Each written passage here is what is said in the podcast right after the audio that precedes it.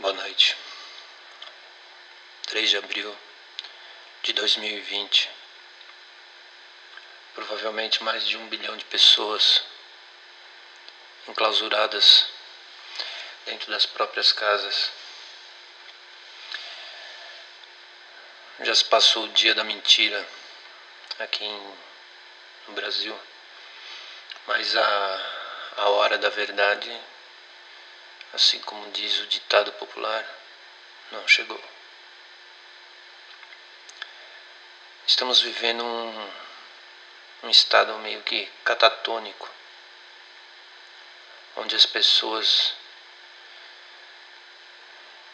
não têm muito onde se apoiar. E por isso, eu queria saber se tem alguém aí Tem alguém aí?